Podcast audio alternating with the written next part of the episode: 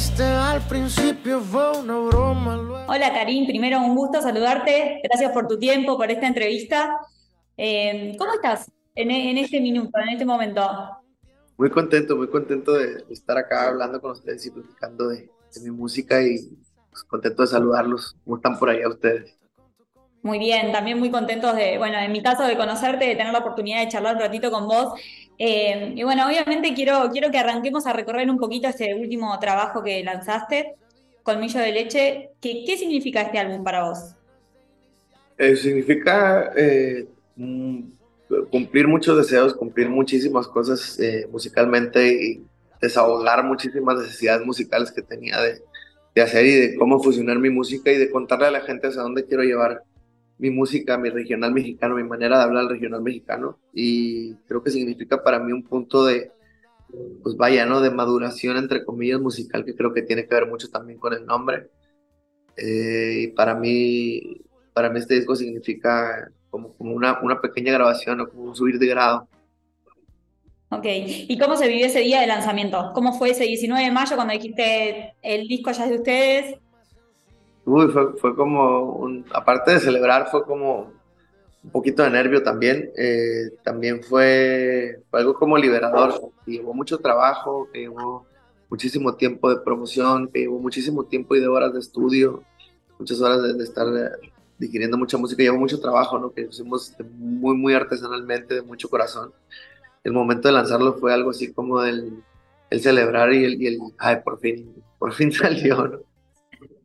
Meteme un poco en, en, esos días de trabajo, en esas horas en estudio. ¿Cómo fue hacer este disco? Entre, las, entre el tour, entre las vueltas, entre el estar trabajando, entre, el, el entre toda la, la, vida diaria que, que, que llevo, fue obviamente llegar, salir de, de casa a las 2 de la, de la, tarde, llegar al estudio 4 y salir a las 12 de la noche, a veces a la 1, 2, eh, en estar grabando voces, en estar eh, grabando todos los instrumentos, estar haciendo toda la producción, obviamente charlando con mis amigos, haciendo nuestros breaks. Fue una experiencia bien bonita y, y creo que a fin de cuentas lo hemos disfrutado muchísimo, todo el proceso creativo, todo el proceso de, de captura, todo el proceso de edición y creo que eso es, es, es, la recompensa más grande, ¿no? Y nos dimos cuenta hoy en día que el, el, vivir esos momentos, el atesorar esos momentos es lo que, es lo que en realidad vale, ¿no? Karim, ¿cómo, ¿cómo sos a la hora de meterte en un estudio, de preparar un nuevo trabajo discográfico? ¿Sos relajado, sos detallista, sos de estar ahí en, en todo lo que va pasando? Sí, estoy, sí estoy en todo, en lo que, obviamente en todo lo que está pasando eh, en el estudio, pero sí soy, pero lo hago de manera muy relajada, ¿no? por eso es que tardo a veces un poco en, en, sacar mi música, pero siento que la música tiene que ser así, ¿no? que no tiene que ser cero forzada, tiene que ser algo que fluya y que salga natural y espontáneamente y, y obviamente para que las cosas fluyan y salgan natural y espontáneamente se necesita un ambiente eh, tranquilo, donde nadie esté molesto, donde nadie esté presionado, donde nadie se siente así, entonces yo soy muy partidario del, de la calma y el de la felicidad surgen las mejores cosas. Y que quede claro por si algún día no... En este disco contás también con grandes colaboraciones. Eh, lo primero que me gustaría saber es por qué todos ellos para acompañarte. ¿Por qué Ángela? ¿Por qué Camilo? ¿Por qué Pablo? Eh, lo, lo, lo, comentaba anteriormente, creo que es el... Yo siempre dejo que la música me hable y me, y me diga qué es lo que quiere, ¿no? Por ejemplo, una canción o una... Vaya, una maqueta que me manden, una rola que quiero grabar. Permito que me esté diciendo o sentir hacia dónde se quiere ir, ¿no? ¿Qué, ¿Qué, tipo de producción vamos a meter, qué tipo de, de cómo vamos a aderezar esta canción. Y al momento de yo escuchar tanto las canciones como Vete Yendo, como Niveles de Te Debo, como De Piedra Papel, que son las canciones, las colaboraciones que vienen en mi disco, eh, fue de una manera bien intuitiva, ¿no? Una manera donde al momento de escucharla yo sabía que la voz de Pablo era casi obligatoria en esta canción, que la voz de Camilo era igual y la de Ángela igual en estas canciones. Y aparte que surgieron de una manera muy natural donde no se buscó para nada hacer negocio, no se buscó hacer absolutamente nada de, vaya, por, por dinero, ¿no? Por, por números. Creo que, que, los tres como grandes músicos y, y amantes de la música decidimos hacerlo por, por amor a la música, ¿no? Y siempre cuando uno hace las cosas así por la música, pues siempre la música y el que la escucha y el que la hace siempre salen ganando.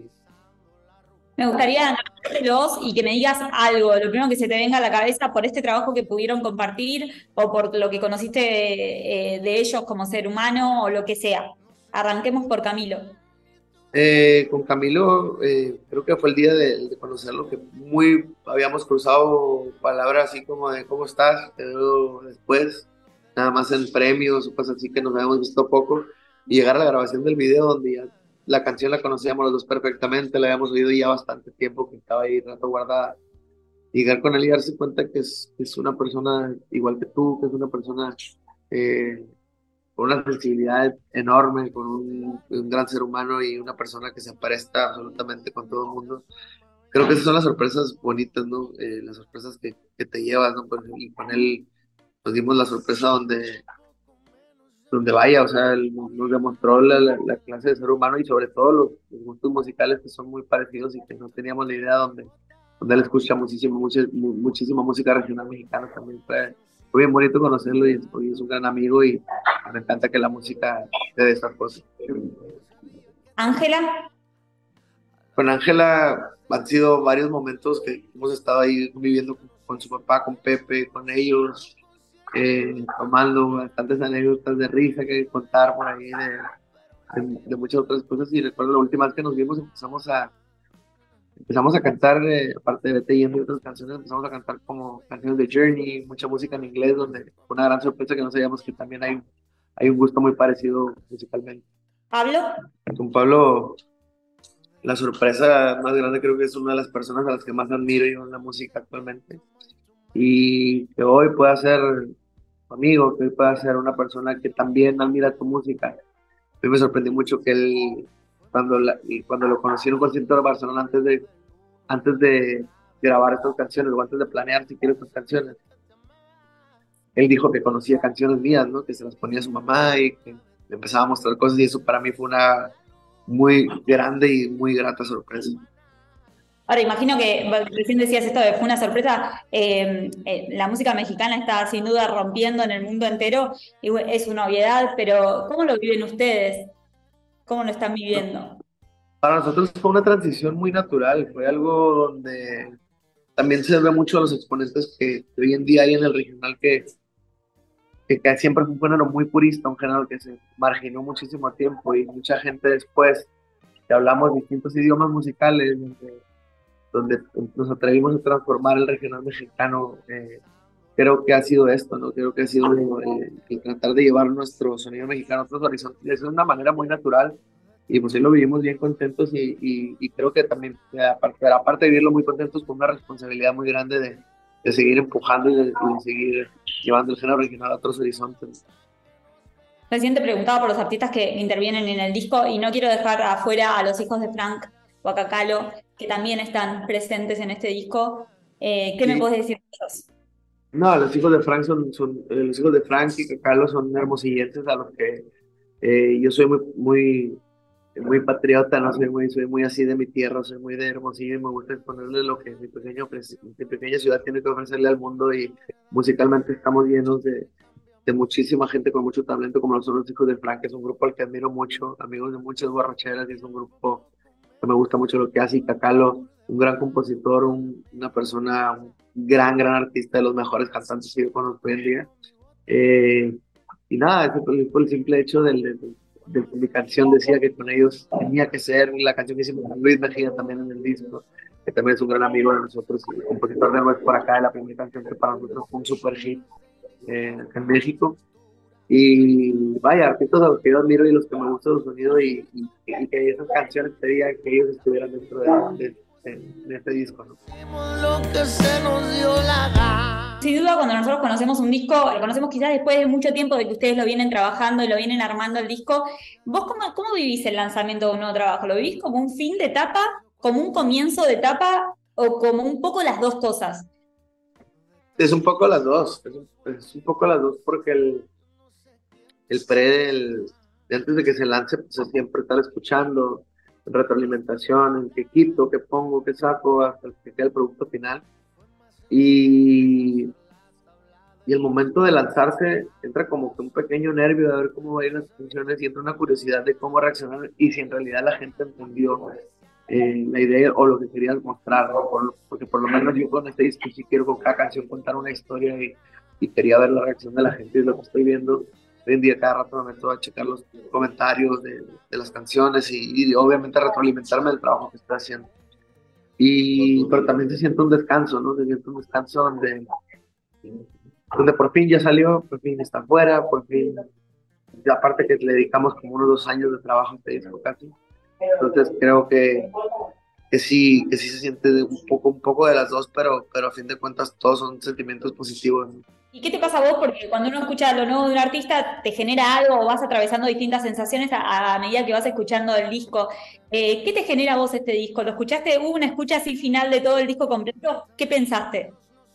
Sí, después de, ver el orden en el que iban a ir los temas y, cómo lo íbamos a mostrar, eh, no sé, escuché mucho me di cuenta de, muchas cosas que ya sabía, ¿no? Pero que, no lo, que al momento de estar haciendo el disco no lo pensaba tal cual, y, pero subliminalmente pues obviamente pasó.